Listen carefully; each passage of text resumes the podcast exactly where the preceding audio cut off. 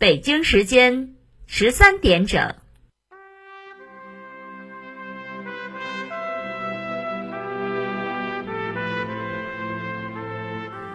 历史与诉说，亲历与真相，欢迎收听广播剧场。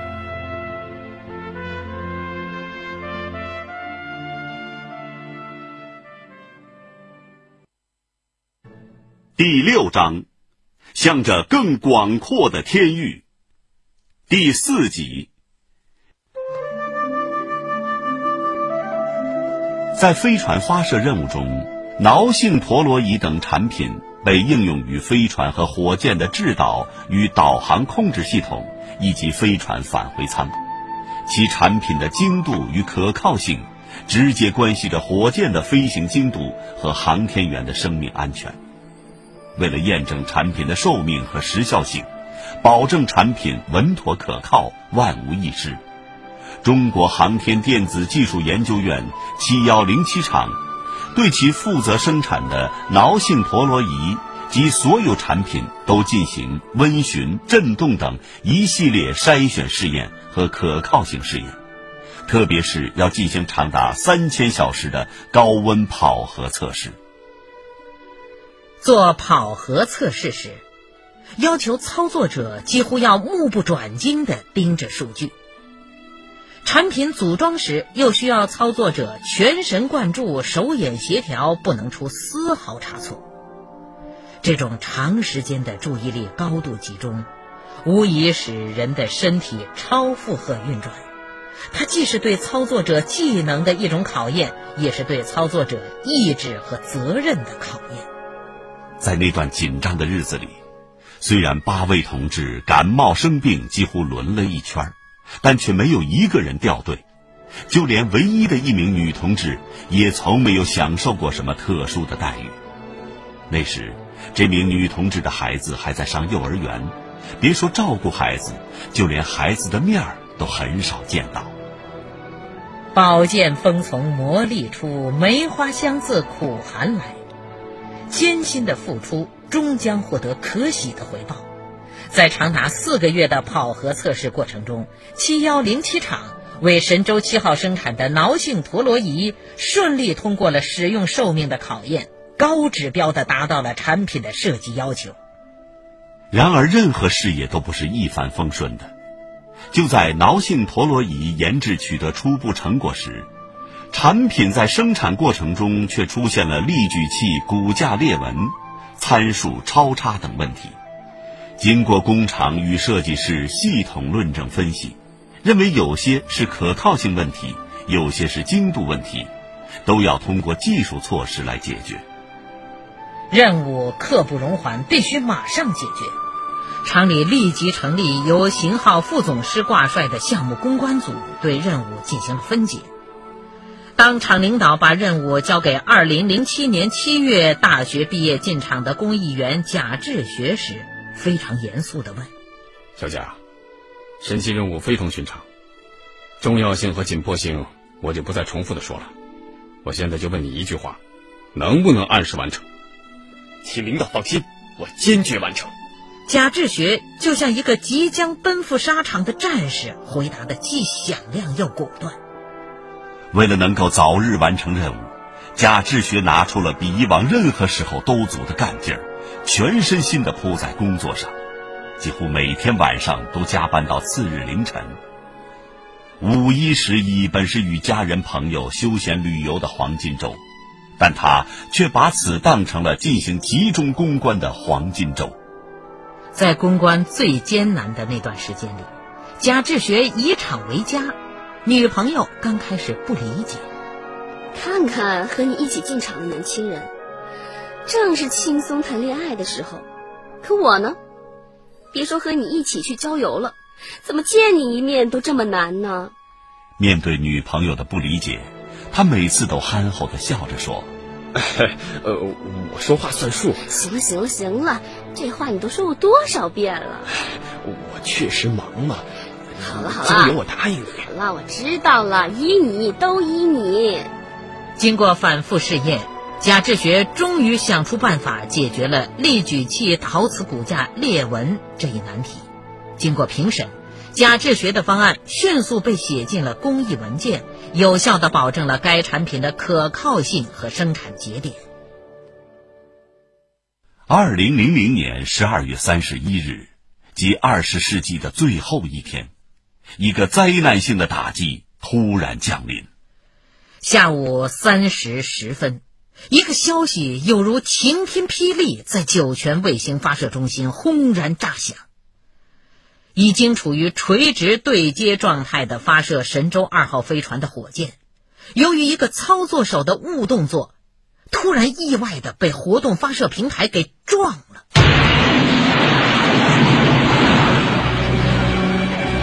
最紧张的是火箭总指挥黄春平，总设计师刘竹生。黄春平脑门冒汗，血压上升。他的第一个反应是完了，火箭可能发射不了了。但具体情况还不清楚。他让在场的人先别乱动，然后和总设计师刘竹生、副总指挥刘宇赶到火箭测试大厅。大厅里有一个十一层高的工作平台，外壳很薄的火箭就被包裹在工作平台里。黄春平等人听完简短的汇报，从工作平台最高的十一层开始，一层一层的往下看，跪着一处一处的往下摸，摸一处记一处。经过统计，火箭一共被碰上了十八处，火箭的位置也移动了二十厘米。火箭挨的这一撞，关系到很多问题。现场修复后还能不能用？需不需要拉回北京？发射会推迟多长时间？发射队撤不撤离现场？火箭就像一辆运输车，它的历史使命不到六百秒，要在这不到六百秒的时间里将神舟飞船送入太空，一旦点火就没有回头路可走。所以别说被撞了，就是碰一下也让黄春平心疼。比黄春平更紧张的是酒泉卫星发射中心司令员、发射场系统总指挥张建起。张建起后来说：“这一天下午，我正在总装测试厂房开会。得到消息后，我的心里立即咯楞了一下。赶到现场一看，火箭被撞了十多个地方，比想象的还严重啊！当时有人追问我。”是谁指挥的？是谁操作的？必须追究责任。我说我是现场总指挥，出了问题责任由我承担。现在当务之急是先稳定发射场人员的情绪，查清问题，拿出应急方案。很快，载人航天工程副总指挥胡世祥在发射场召开了紧急会议。各系统老总赶到后，个个神情凝重，都不说话。尤其是发射系统和火箭系统的几位老总，脸上像下了一层霜。胡世祥听完几个系统的简单汇报后，问了一句：“怎么办？”启发人袁家军，你们讲话。飞船没有问题，不用重新测试。那么，问题的焦点？便集中在了火箭上了。大家都盯着火箭总指挥黄春平、总设计师刘竹生，等着他们两个人表态。黄春平和刘竹生感到要表这个态很难，不表又不行。黄春平，你是火箭总指挥，你先谈。呃，这个火箭意外被撞。最好的处理办法当然是取消此次发射，更换火箭被撞的所有部件。但是，但是这就意味着要对火箭重新分解，再对分解后的产品重新测试，然后再用两个月的时间对装配好的火箭重新检测。这样的话，这时间明显不允许啊，也将打乱后期的全部计划。嗯，刘竹生，哎，你是火箭总设计师，你说说。根据我们的初步检查，火箭虽然身有十八处伤痕，但初步估算火箭受力不是很大，估计没有伤筋动骨，做些修复处理不至于影响此次发射。可是空说无凭，科学讲究的是数据。火箭在没有经过检测之前，天知道它到底是个什么状态，所以我不敢说火箭没有问题。那你们的态度是？呃，还是还是先给火箭做个体检再说吧。重新检测火箭，凶险多多。一个五十八点三米高、几百吨重的庞然大物矗立在厂房，五脏六腑里里外外都要体检一遍，无异于在太岁头上动土。尤其是火工品已经安装在了火箭身上，每一个火工品都像一颗定时炸弹，倘若忙中出乱，随时都有引爆的可能。而且火箭测试时间极其有限。必须在三五天内解决问题，因为几天后戈壁滩便进入最寒冷的冬季，气温将下降至零下三十多度。若是真拖到那个时候，即使火箭的伤疗好了，发射的窗口却没有了，那神舟二号飞船的发射就势必泡汤。于是，黄春平立即联系北京，紧急调动北京的火箭探伤专家，连夜登机启程，火速赶往发射场。这个晚上，张建起看了飞船系统现场，又去了火箭系统现场，看着专家和科技人员在寒冷的冬夜紧张忙碌的样子，他有一种深深的负疚感。令他感动的是。火箭系统和飞船系统的专家们没有埋怨，没有牢骚，更没有扯皮，而是一心扑在如何查找问题上。第二天，即二零零一年一月一日，新年第一天，载人航天工程总指挥曹刚川、副总指挥沈荣俊、总设计师王永志，从北京匆匆赶到发射场。一下飞机便召开了指挥部紧急会议。由于形势严峻，会场气氛显得紧张而又沉闷。经过长达五六个小时的讨论，会议最后决定，把已经对接好的火箭与飞船重新分离，各自重新进行检测，尤其是火箭，要做重点探伤检测。等火箭故障排除后，再重新对接。然后按原来程序重新测试一次，紧张的工作立即展开。一月三日，经过专家组的检查，火箭舰体正常，火箭气管也有幸躲过一劫，只差几毫米就撞上了。若是火箭气管被撞，价值几千万元的火箭便彻底完蛋。一月四日。科研人员对火箭明显被撞的柱箱、整流罩等部位进行了修复，对一些不放心的部件也进行了更换。同时，火箭系统用了四天时间，写了一份长达五十二页的有关火箭被撞的分析报告。结论是，火箭修复后可以发射。一月十日凌晨一时，随着发射指挥员一声点火令下。神舟二号飞船腾空而起。当总指挥宣布发射成功时，张建起和黄春平紧紧地拥抱在一起，热泪盈眶。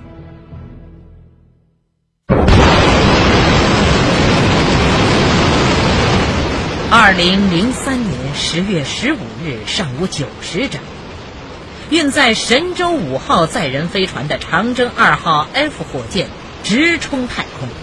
飞船里坐着中国扣访太空的第一位航天员杨利伟。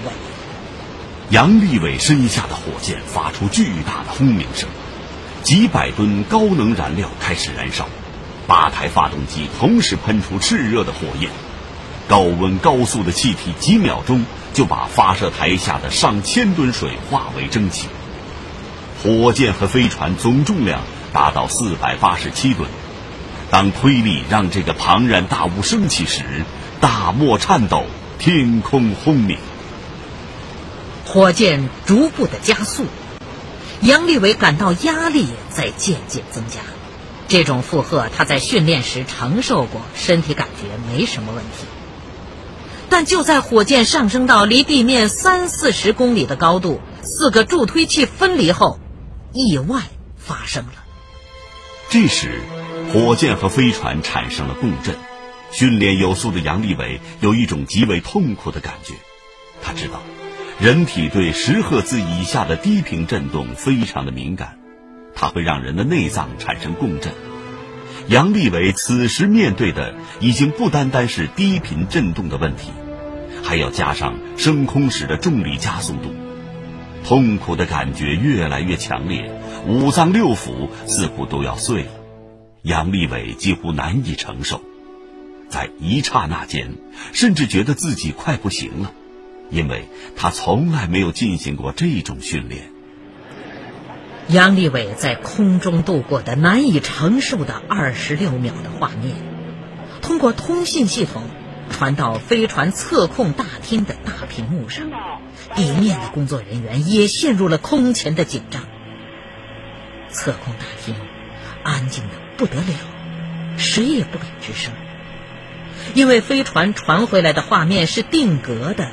飞船中的杨利伟一动不动，甚至眼睛也不眨。大家都担心他是不是出了什么事儿。火箭点火三分二十秒，在整流罩打开后。外面的光线透过舷窗，瞬间照进了飞船内，阳光很刺眼。杨利伟的眼睛忍不住眨了一下。就这一下，指挥大厅有人大声的喊着：“快看呐，他眨眼了！利伟还活着！”有些白发苍苍的老专家盯着大屏幕，掉下了眼泪。杨利伟乘坐神舟五号顺利返回地球后，详细描述了这个难受的过程。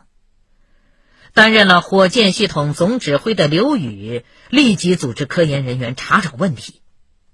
经过反复试验分析，火箭系统副总设计师张志找到了原因：发射神舟五号时，长征二号 F 火箭发动机造成的推力振动。与火箭结构振动频率在飞行的某一时刻耦合，阵风重合到一起，造成了意料之外的共振，频率是八赫兹，而这个频率又恰好是人体器官的频率，这就更加加剧了不适感。这种现象在专业上称为谐振或耦合振动。为了消灭耦合振动。刘宇和科研人员付出了很多，他们进行了助推器氧化剂管路的水介质和模拟介质振动试验、传罩组合体振动试验和全件振动试验，在不同飞行时段采取了不同的抑制参数。刘宇一直认为，火箭是有生命的，有生命的东西都会有回报。当你付出越多，你可能得到的回报就越多。最终，火箭真的回报了航天团队，舰体结构的剧烈谐振慢慢消失了。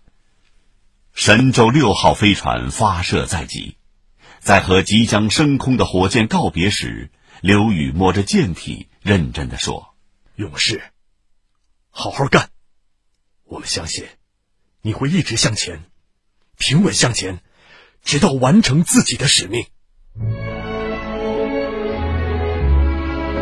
神舟六号航天员费俊龙和聂海胜成功返航后反映，长征二号 F 的谐振问题明显改善，火箭已经没有强烈的震动了。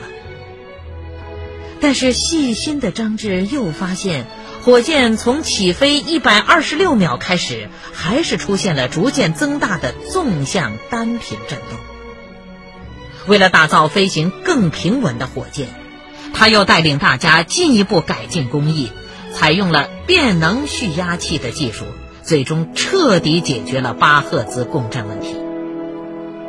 二零零八年九月二十五日二十一时。乘坐神舟七号载人飞船被长征二号 F 火箭送上太空的三位宇航员翟志刚、刘伯明和景海鹏，特意在火箭升空后一百二十秒里，对着镜头微笑着招了招手，仿佛在说：“感觉好极了。”二十八日十七时，神舟七号载人飞船成功返回地球后，三位航天员在与研制人员座谈时，兴奋地告诉刘宇团队，他们像是坐在了劳斯莱斯轿车里，几乎感觉不到谐振。长征二号 F 连续七次成功的将七艘神舟飞船送上太空的事实，最好的诠释了中国航天人勇于攀登、敢于超越的精神。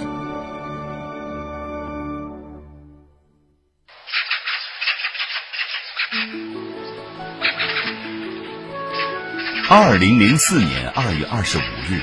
位于北京航天桥东的国防科工委办公大楼前，路上行人不多，几只大胆的花喜鹊跳下枝头，在大楼前的空地上踱着方步。国防科工委大楼会议室里，在座的国防科工委、解放军总装备部、中国科学院、中国航天科技集团公司等单位负责人的面部表情，欣喜而略带神秘。大家的手边都有一份文件。大约一个月前，温家宝总理批准了绕月探测工程立项。一周前，国务院还批准成立了由国防科工委任组长单位、国家发展与改革委员会、科学技术部、财政部、解放军总装备部、中国科学院和中国航天科技集团公司等单位组成的。绕月探测工程领导小组，小组组长由国防科工委主任张云川担任，国防科工委副主任栾恩杰担任绕月探测工程领导小组常务副组长、绕月探测工程总指挥。工程总设计师的担子落在了孙家栋的头上。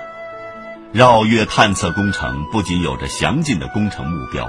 还有着具体的科学目标，因此，在工程两总的基础上，由中国科学院院士欧阳自远担任月球应用科学首席科学家，这在中国工程研制组织设置方面尚属首次。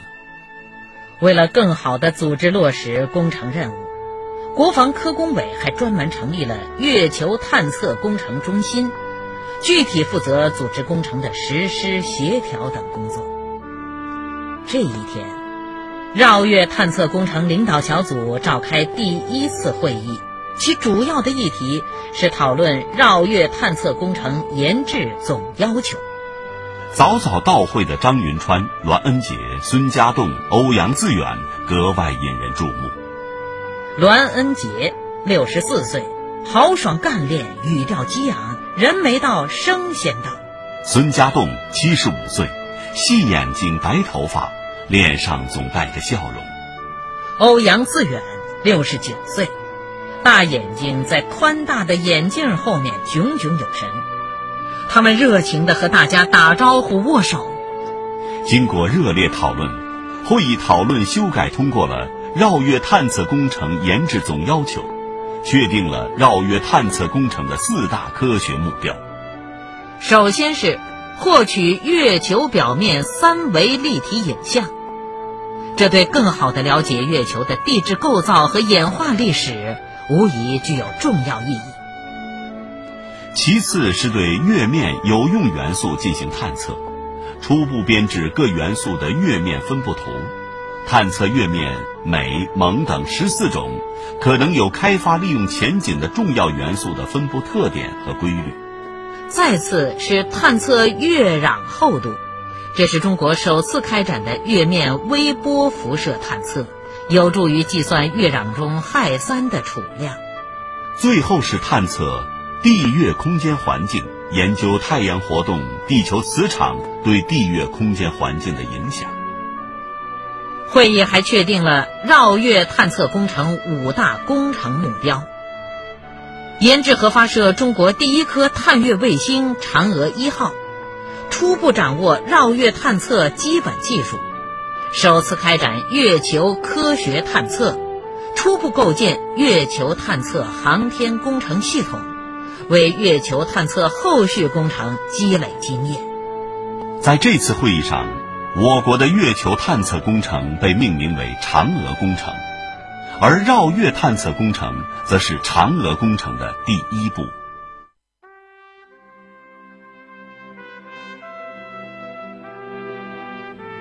听众朋友，今天的广播剧场就为您播送到这里，欢迎您的收听，请您在明天的同一时间继续收听广播剧场。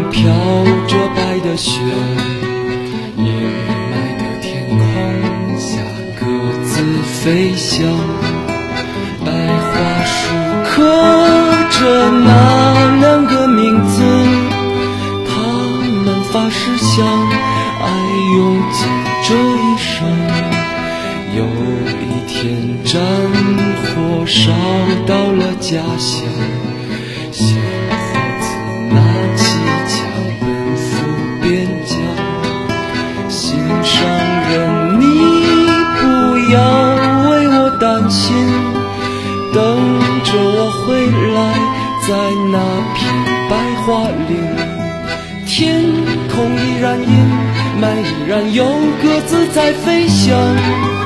谁来证明那些没有墓碑的爱情和生命？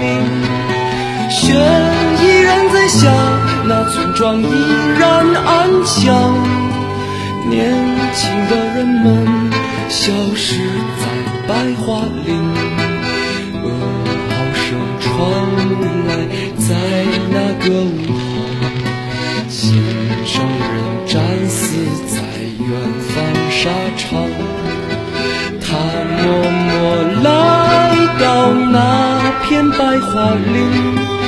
望眼欲穿的每天守在哪里。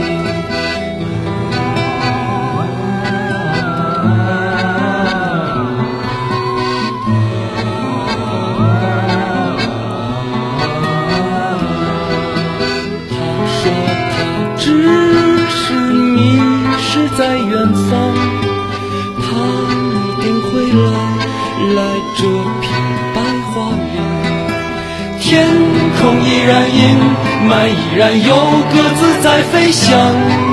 谁来证明那些没有墓碑的爱情和生命？雪依然在下，那村庄依然安详。年轻的人们消失在白桦林，长长的路呀就要到尽头。